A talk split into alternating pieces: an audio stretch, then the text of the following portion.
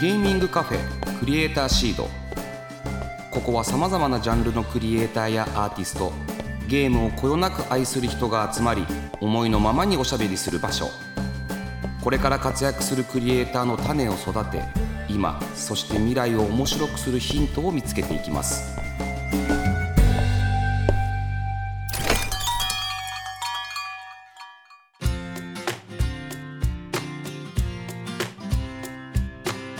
いらっしゃいませ。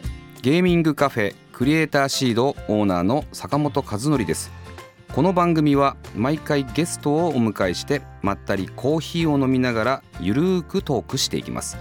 ぜひお聞きのあなたも一緒にお茶を飲みながらリラックスして聞いてくださいね、えーさて今回のクリエイターシードはスタジオにゲストの方をお迎えしております。すごく緊張しますがお声をお願いできますでしょうか？なんで緊張することがあるの？ちょっと。ねえお久しぶりです。お久しぶりです。ゴスペラーズの酒井でございます。ゴスペラーズさん酒井さん、ありがとうございます。酒井裕二と申します。よろしくお願いします。酒井さん。いやー本当にあの3年前に一度ご挨拶、会社を辞めます。ソニーミュージック辞めますっていうご挨拶をで、ね。あのお伺いしたんです。それ以来です、っていうかあのその前の話をした方がよくてはい。あの我々ゴスペラーズの、まあ、A&R というかね、はい。あの大手レコード会社でですね 某大手レコード会社で、えー我々の、まあ、例えば宣伝とか、はい。それからなんだろうないろんな番組に出る時の、まあ、橋渡しとか、うん。それから、まあ、楽曲の管理とか、まあ、そういうような仕事を、まあ、A&R っていうんですけど、そういう仕事をしていたところからの華麗なる転身ですよ。いやいや実はもう僕2000年に入社してうん、すぐトマニだったんで。そうなの。だから言うなら我々の一番ねはい。盛り上がってるところそうをだったんですよ。一緒に戦ったもう盟友なんですよ。はいあのこれ売れるかもしんねえぞなあなあこれ売れるかもしんねえぞってはい。いう雰囲気の時ゴスペラーズがねはい。一緒にあの、まあ、世の中に向かって戦ってくれた、まあ、スタッフなんですよね。そうです。それあのだから僕も初めて初めて担当させていただいたのが、うん。まさかゴスペラーズ。で、うん。でソウルセーナーでそう。トワニから一人っていくパターンですね。そこだよね。はい。そこ。もう俺らもまさかそんなことになるとはっていう体験だったわけだけれどもね。あの頃はほら、まあ、レコード会社の宣伝部もなんだろうな A&R もうん。なんかいろんなうんこう出てくタイプの仕事も多かったでしょ。はいはい、ね。そうですね。自分が出ていくタイプの。そうそうそうそう。あのそれこそ僕あれです。一番結構一番じゃないですけどまあいろいろ思い出があるんですけど、一緒に台湾行きましたよね。台湾ね。ものすごかったですよねあのに人気が。すごかったね。バス囲まれて。そうなの。なんかあの台湾でだけビートルズみたいな扱いを受けて 嘘でしょっていう。来日みたいな時の。うん。もうバス入れないぐらいな。取り囲まれちゃったの。とはいそうでした。バスが動けなくなるから離れて離れてっていうなんか台湾の女子校でライブをしたと。文化祭だね、はいはいはい。うん、あんなことは後にも先にもねあの時だけだけど。いや例えば今でこそもうないですけど、えっと31日にレコ大があって、はいはい。そのまま「紅白」っていうあれね。最後の方じゃないですか。あれね。そうそうなんだよ。あれ覚えてます？覚えてますよ。車移動。車移動。伝説の車移動。あの本当にその年ヒットを出した人っていうのは両方出ることになるから、はい。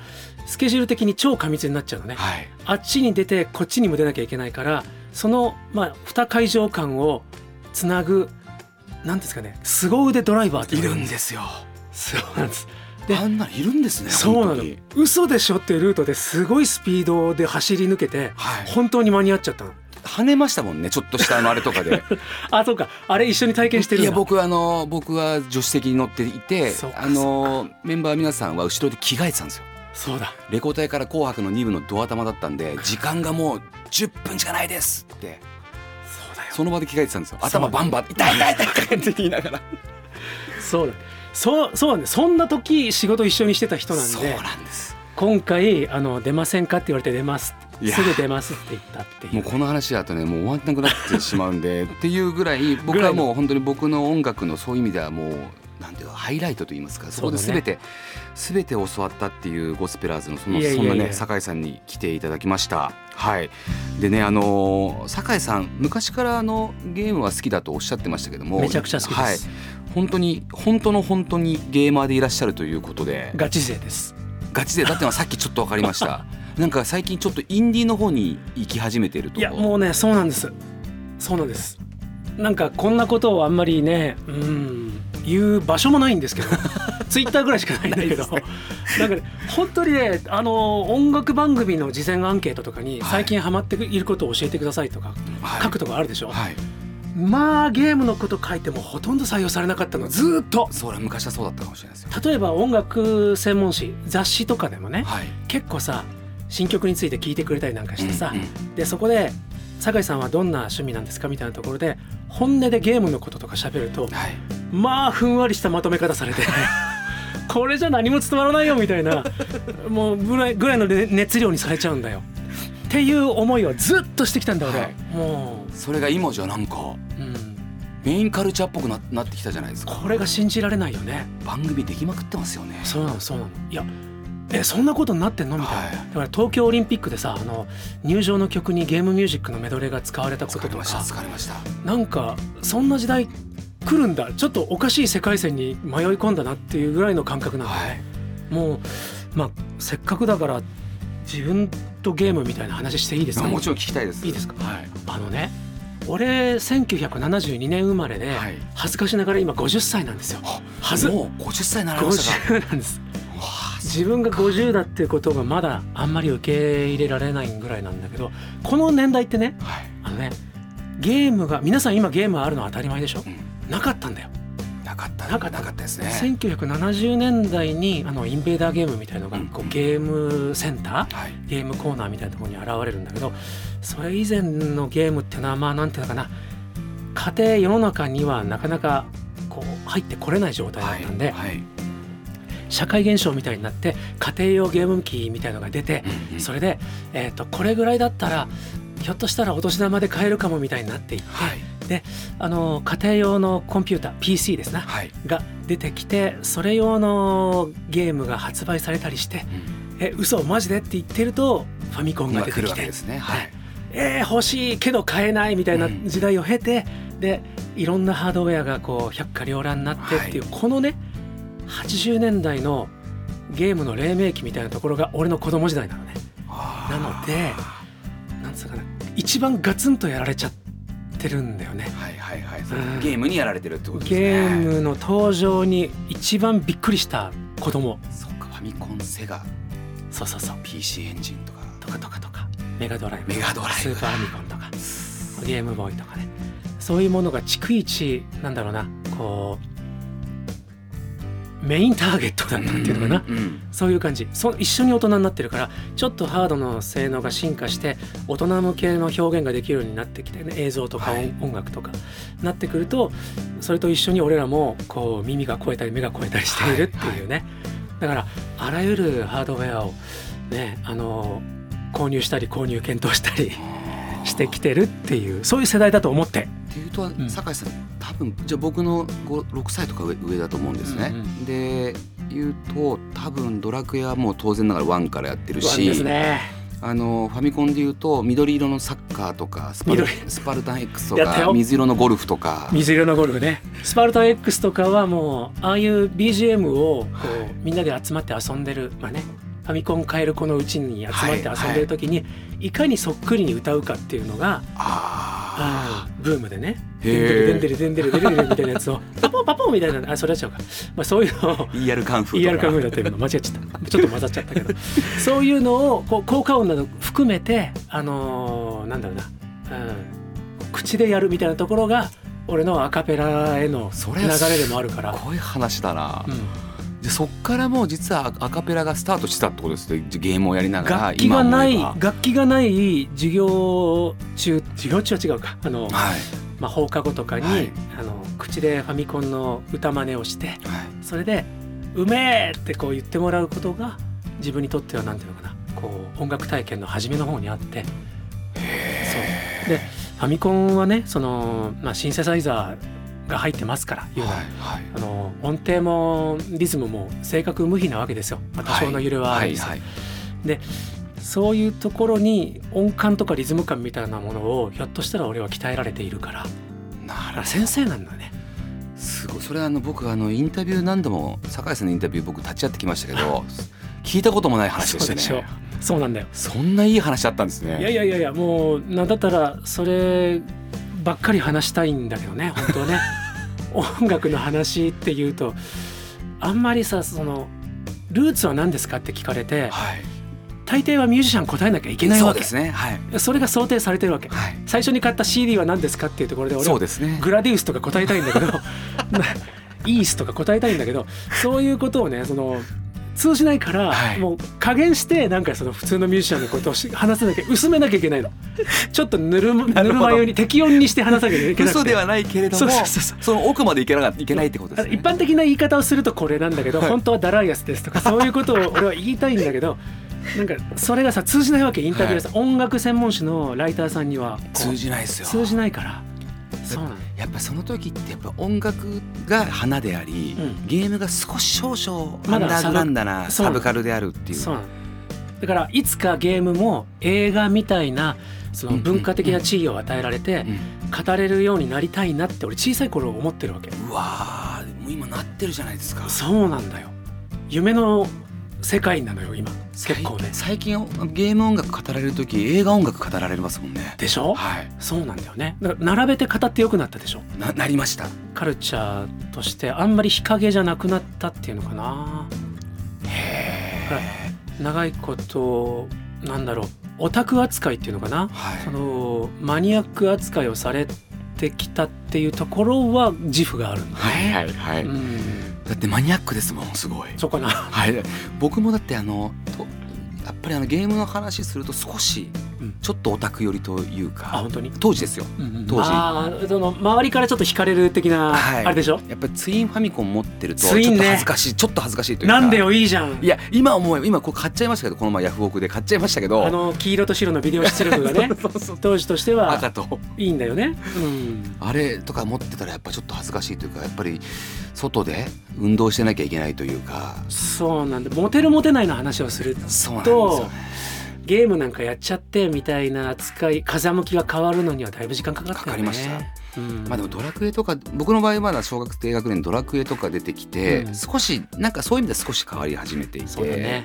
そこからスーパーファミコンとかになってきてだいぶ市民権を得てで64とかでうん。プレイステーションとかになっていくんですけど、ねまあ持ってないと今度恥ずかしくなってくる時代になってくる。ハードをも持ってるよね。プレイステーション2みたいなところになっていくっていう。でもさなんかこうばっきりこう二極化っていうのかな。ゲームやらない人は本当にやらないっていうのかな。はい。そのそことの断絶にも苦しむっていうかさ。はい。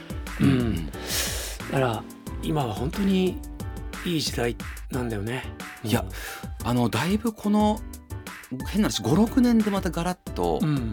あのインディーゲームのクリエイターが、まあ、うん。さっきとちょっと酒井さんとも話してましたけど、うん。少人数で個人で,、うん。で短期間で,、うん。で若い子たちがガンガン作れるような時代に突入し始めたんですよね。うん。であのちょっと僕がこの会社をやろうと思ったきっかけって、うん。インディーゲームのイベントをたまたまソニーの、うん。ソニーコンピューターに出向になった時に、うん。見に行かせてもらった時に、うん3人の学生がゲームを作ってたんですね。で「君は何やってんの?」って聞いたところ「あ僕プログラマーです」あ僕音楽やってます」で「グラフィッカーです」っていう3人が、なんかあのボーカルギターベースに見えたんですよ。うんなるほどね、い。やはい、わかる。あのね音楽やってるとなんだろうな。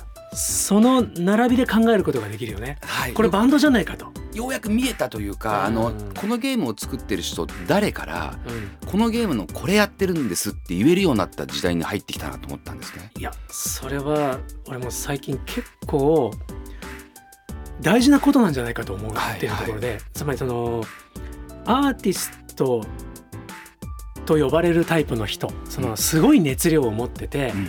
あのやれって言われて「はいわかりました。締め切りいつですか?」って言って仕上げる人じゃなくて仕事の人じゃなくて、はい。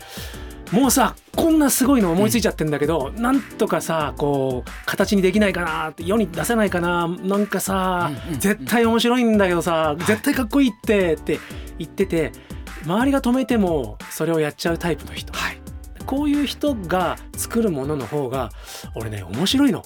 あじゃあ音楽とかもそうで、はい、でねでゲームも最近なんかあの鳴り物入りで出てきた、うん、こう超大作タイトルがピンとこねえことがあってやばい俺なんか感性が劣化したんじゃないかとか自分ではちょっと危機感を持ったのね、はい、こんなにお金かけて作ったものが美味しくないなんて、はい、俺下バカになっちゃったかと思ってところが自分の感じてるものがなんかどうやらその音楽で言うとこいつらすごい若手だみたいななんか才能出てきたっていう人たちにびっくりさせられたいみたいなことをさやっぱり俺も思うわけ。なん。かなんかなんだ後輩とかそういうね下の人たちとかいう話じゃなく下の世代の人たちとか言うんじゃなくて、はい、俺音楽やってだいぶになるから、はい、もう音楽大体こんな感じってなっちゃってるの。はい。うん、おそらくこうすれば大体いいものができるし、うんうん、こういうことやると悪くなっちゃうから気をつけるっていうところが自分の中にはやっぱりあるんだけどその外側から攻めてきてほしいのよ。嘘でしょ、はい、何こんなこと思いついたの？誰これ？すぐ聞こうすぐ買おうみたいな、はい、そういう音楽聴きたくてしょうがなくなってるのね。だから、はい、そのゲームに関しても多分俺言うたら音楽より早くゲームやってるから、ずっとゲーム見てるから、うん、だからはいはいこういうゲームね。大体ジャンルはこれででこういう、うん、なんか仕組みシステムでで大体あのこれぐらいのボリューム感なんだねっていうようなところなんかさ分かっちゃうわけ。でそうじゃないものが出てきた時にもうなんつうか著しくこう震えるわけ。はい、だから俺がどうも最近インディーズの方がっていうのはそういう意味で音楽と並べると自分でも納得いくんだよね。あでも全くそれをそれこそ本当にゲームの、まあ、大手のゲームのディベロッパーチームも、やっぱりこれやるとまあおかしなことになるバグが出るとか、うん、あこういうシステムにやっていけば間違いないっていうのはやっぱり確かに多いんですよ。まあナンバリングが売れ売れていくのもあるんでそうなんだよあの固定客がいて、はい、で買っていただくお客様を裏切っちゃいけないというすごい重責は俺も音楽でも感じてるの。言うなら音楽のアルバムってナンバリングタイトルだから、ゴスペラーの何作目でしょ、はい、だからおかしなことできないっちゃできないのよ、うんね、急にハモらなくなったとか、はいはいはい、急に嘘みたいな短編を作ったとかそういうのができないんだけど、だけどがっかりさせちゃいけないっていうその重責あの今度も売れ売れる曲お願いしますって本当正味の話言われちゃうから、はい、本当に。その苦しさっていうのはすごいある。そんな中で物を作る曲を作るのは本当に苦しいの、だけど、うん、インディーズのゲームはそこがそこがまだね そこが、ええ、あなんだろうほらこうよくジャンプとかの漫画賞の選評であるさ、荒削りだが魅力を感じるっていう、これなのよ。これなんかそういうこといいから本当に面白いことやってくれてありがとうって気持ちに俺なるんだよね。うん、本当にそのとそういう自分の今やりたいものパッションを人の金を使わずに自分だけの自分の時間を使ってやるんだっていうのがインディーゲームなんで、それが増えてはいるんですよね。さ俺そのインディーゲームがこれねあのスイッチとかに流れてくるのずっと待ってたの、はい、移植待ちしてたの。はいはいはい。はいあスチームのものがとか。そうそうそうそう。あの PC ゲームとかが、はいはい、俺ほらあの音楽作るんでこう Mac ユーザーなの、はい、あの Steam とかって Mac のゲーム対応少ないでしょ、はいはい、まだかなっていう まだかな状態だったんだよね。であのオブラディンとかが、なかなか遊べなかったから、うん、そのだんだんじれてきて、ちょっとなんか俺は一歩踏み出した方がいいんじゃないかと思ってそれであの PC ゲームの世界にちょっと Steam の方にだんだん行ってしまって、はい、最近 Steam デックを買ったっていう。話 Steam Deck も買ったんですか？買ったの。あのあれまだ大きいですよね。いやいやいやあれね実はちょうどいいんだよ、はい、ちょうどいいですか？ちょうどいい、はい、あのねなんだあらゆる意味でちょうどよくてね、うん、なんか俺ねそういうそれこそそのクリエイターの皆さんとかは自分は作品を作るからスペックをもうてんこ盛りしなきゃって言ってよく買うでしょコンピューター。ね、入れすぎちゃってね。メモリももう詰めるだけ積もうとか、ね、あのストレージももうあるに越したことないからとか、ね、 CPU のやつがいいからって買うと何十万円の買い物うわきつーって言って音楽作るわけだけど、あのね Steam Deck はあのそもそも持ち運ぶ俺ほら旅ゲーマーなので、はい。ね、ツアー先に PS5 を持って行ってひいこら言うタイプからすると、うん。うんあ画面込みでこれぐらいのああそういう意味か。そうですそう。ね。重量がの言うなら解像度だってこれぐらいでいい、うんうんなんならねあのスイッチよりちょっと見やすいぐらいで。でこうコントロールも結構、ね、充実してるし、でねあの USB-C ハブではい。あの映像の出力も結構たやすくできるのよ。ああそうなんですか。うん。そしたらもうなんかこれでいいなっていう感じになんか最近なってきちゃって。へえまあ新幹線移動であれば電気もありますしね。あるしね。はい。あの持ち歩けるモニターとかもなんならは持ち運べば。PS5 を持ち歩くよりはいいしあの新幹線のねあの電源ってさ結構あの電源の容量的に遠慮しなきゃいけない遠慮しなきゃいけないですね。はい。あのノート PC の充電用ですからはい。って形書きついてるから、は いあれにね PS5 をつないでなんかご迷惑かけましたってなったらほらあの俺ネットニュースになっちゃうじゃん。ちゃいますね。ゴスペラーズ新幹線の電源に迷惑をかける だからさすがにあの新幹線で PS5 できないやっていう悩みを抱えてた身からするとね、あの結構その PC 給電レベルの電力で結構賄えるからこれいいんだよ。で性能的にもこうなんですかほらフルスペックてんこ盛りを目指さなくていいんだっていうのが、なんか最近そのあこれぐらいがいいんだっていうその腑に落ちた感じっていうかえ今その Steam Deck ってなかなかまあ手に入りづらいまだ。なま金額もまだちょっと、あまあちょっとそうだ、でも Steam ユーザーの今の話聞くと確かにゲーミング PC Mac をそもそも持ち歩かなきゃいけないですもんね。酒井さん曲ツアー先うんとか。うん何かしらそういう感じ。ですよね、そうしたらそれは2台のデカ PC は持っていきづらいなとかモニターはいちいち面倒くさいなって考えたら確かに Steam Deck はいいですね。いいのよ。俺結構スペック厨なところがあるから、はい。反省したっていうのがあの言いたいところ。なるほど。よーくまとまってる。動作も安定してるし。うん。俺ねあのすごくあれ覚えてるのがねツアーの最終日沖縄のねえっ、と本番前のリハーサルの時にはい「酒井さん予約開始しましたよ」ってねバンドの人に教えてもらってねはいはいはい嘘っつってその場でねステージ上であの予約入れたの。へ そえ。れであの結構待たされたけどうん本当に出荷の遅延もなかったから、はいはい優秀です。本当にありがとうって感じ。まだまだだから日本のうんスチームユーザーが少なかったっていうのも良かったかもしれないですね。そうなのかな。まあだって結構海外だともう手に入りづらいんじゃないですかね。あそう？うん結構じゃあ日本向けに在庫を用用意して吉祥寺の会社なんでね。ねはい。くれたんだねく。れたんですね多分ね。うんいやだから持ってる人羨ましがられません？いやいやそうかな。はいなんか見たらうわゲーム好きなんだなって、まあ、僕からすると思っちゃいますけどなんだか分かんない人もいるんじゃないですか？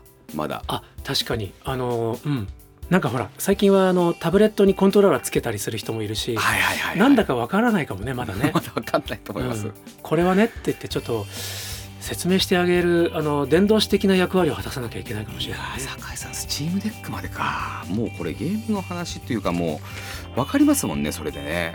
でもねそんなあの、まあ、ゲームうん。大好きな酒井さんに、そんな酒井さんがおすすめするゲームをちょっと紹介していただきたくてあはいはい。普段ちょっと僕がやってるんですけど、ちょっとコーナーのあのお言葉いただいてもいいですか？あこれあのす？あ。のラジオ専門用語で泣きっていうやつだけです。はい。いきますよ。はい。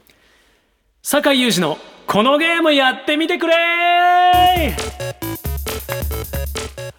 ありがとうございます。ういい音。はい。ということでここからは酒井さんが今おすすめしたい。とにかくこのゲームをやってみてほしいという一押しのゲームをご紹介いただきます。それでは酒井さん今回ご紹介いただく作品は何でしょうか？チュニックです、最高じゃないですか。これねあのー可愛らしい見た目の、はい。はい。えーちょっと言うなら狐。ゼルダ風のですね、うん。うんはえー上からお見た感じのお世界を冒険するうん。剣をプンプン振り回すような、はいはい。小狐ちゃんの ゲーム。小狐ちゃんのゲームですね。あら可愛いねと思ってね、でビジュアルもよくまとまってるんで、あーいいかもなと思っててセールの時にちょっと買ってみたんですけど、はい。やってみたらばですねまあちょっと歯応えのある感じに仕上がっていて、うんうんうん。で突筆すべきはゲームの中に出てくるあの G 文字情報ですね、はい全部謎のギザギザ斜はいめ文字みたいな感じに置き換わっていて、はい。読めねえんですよ。であの言うなら異国の人が訪れてひらがなちょっと読めますぐらいの,、はい。あの情報しか得られないんですよ。はい。左町ぐらい読み取れるけどあとほとんど何言ってるか分かんない状態の中で、何？何？とか思いながらあのまずうろうろするはい。ところからして楽しいんですけど、あのねこのゲームボタン一つでファミコンの説明書みたいなのが読めるんです。あのちょっと横長のはい。あのホチキスで留めたはい。こう俺と同じ世代の人なら分かってもらえると思うんだけどもねあの紙ペラペラのね、はい。こううんイラストいっぱいでちょっとあの謎めいた攻略情報こんなところを探すとこんなものがあるかも？みたいな、はい。そういう情報が散りばめられた、うんうん。あー説明書がいつでも参照できるんです、はい。ただしこれがあのビリビリに歯抜けになっていて、うん。ページが散逸している。であのなんかゲーム中に拾うとそこに補充されて読めるようになっていくんだけど、でだんだん何何だかが分かるようになってくるね。はい。この次はここに行けばいいのかちょっと待ってここはしごが書いてある。これゲーム上では見えないけどここ登れる。あなんだそれで進めるじゃんとか。そういうなんかこううまい具合にあのゆゆったり誘導してあってはい。よく読めば何か見つかるぐらいになっている。でどうもこの先ここでいいか分かんないみたいな不安も、まあ、多分この順番でいいんだろうみたいなあの方針も見せてくれる。し、はい。でちょっとまあ歯応えのあるこうバトルなんかをクリアしていけばまあまあラスボスぐらいまでは倒せるの。倒せるんだけど厳しいけどいきそれで終われるっちゃ終われるんだけど、なんか釈然としないとこが残るわけ。はい。なんか謎の文様とかですね。はい。開かない扉とかですね、うん。そういうものが残ったままなんです。へー。なんだろうなとこう思っているとこの説明書のページが埋まってくることによって、うん。あのね、大謎がこう出てくる浮かび上がってくる。へゲーム全体に。ーはい。このねこの我々がこう手にしているこのねコントローラーなりはい。何なりを使って、あのその大謎をゲーム中に散りばめられていた大謎をちょ待ってこれも？あこれも？何？うわこううわ出たみたいなのを一個一個。それちょっと待って。ってことはあそこにああいうのあったぞ。あこれもそういうことだったんだみたいな。だから分かんないけどピンとこないけどだったことがあの終盤そうだったのかっていうことにガランとこうドひっか繰り返しされるのよ。でそれによってねあのもう一つのエンディングみたいなところをこう用意していただいているわけです。すごいその大謎出たみたいなところを俺ねその攻略情報みたいなのもあんまりはいないゲームだから、チラ見しながらこうあんまり見ないようにあんまり見ないようにってやってたんだけど、そこだけは自分でなんとか分かったので、うんうんすごく面白いと感じることができたのね。へうんこれもし全部を攻略情報を見ちゃってたらそのなんだろうなそいわゆる B エンディングと言われるものにはい。全く気づけなかったんだけれども、あのぜひ皆さんあのねあのそれに 自分で気づいてみてほしいんです。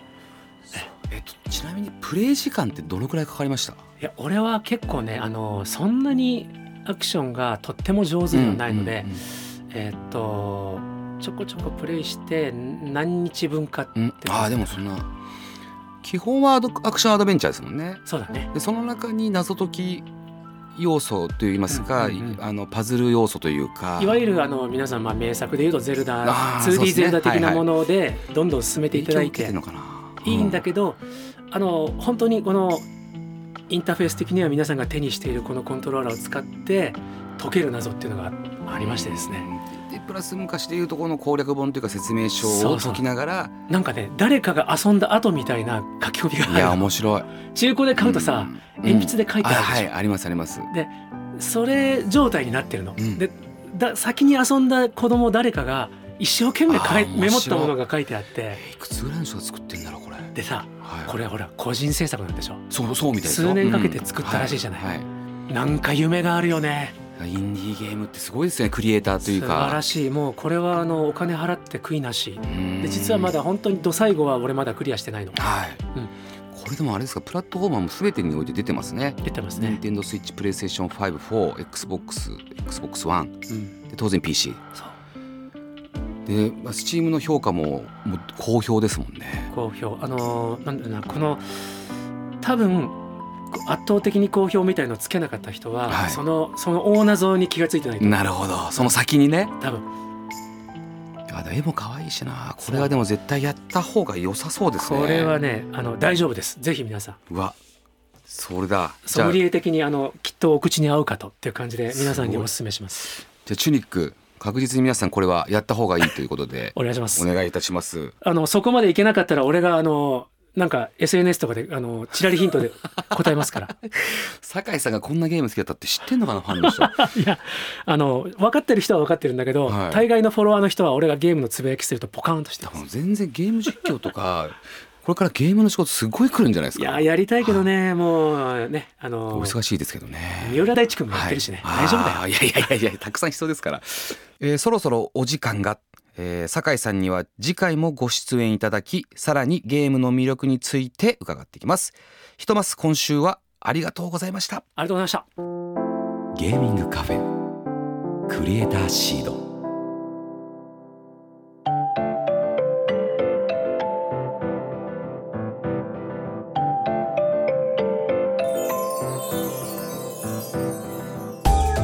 坂本和則がお届けしてきましたゲーミングカフェクリエイターシード。そろそろお別れのお時間です。はい今週はゴスペラーズの酒井裕二さんがゲストでいらしていただきました。いや思ってた以上にゲームガチの方でしたね。しかもインディーゲーム好きです。あそこまで好きだと多分界隈だと会話できる人いないんじゃないかなっていうぐらい。すごかった。で酒井さんってあのまあ冒頭もありましたけれども僕がゴスペラーズを担当している時にまあブレイクしてで初めての全国ツアーかなんかで僕の母親を招待したんですよね。ライブに。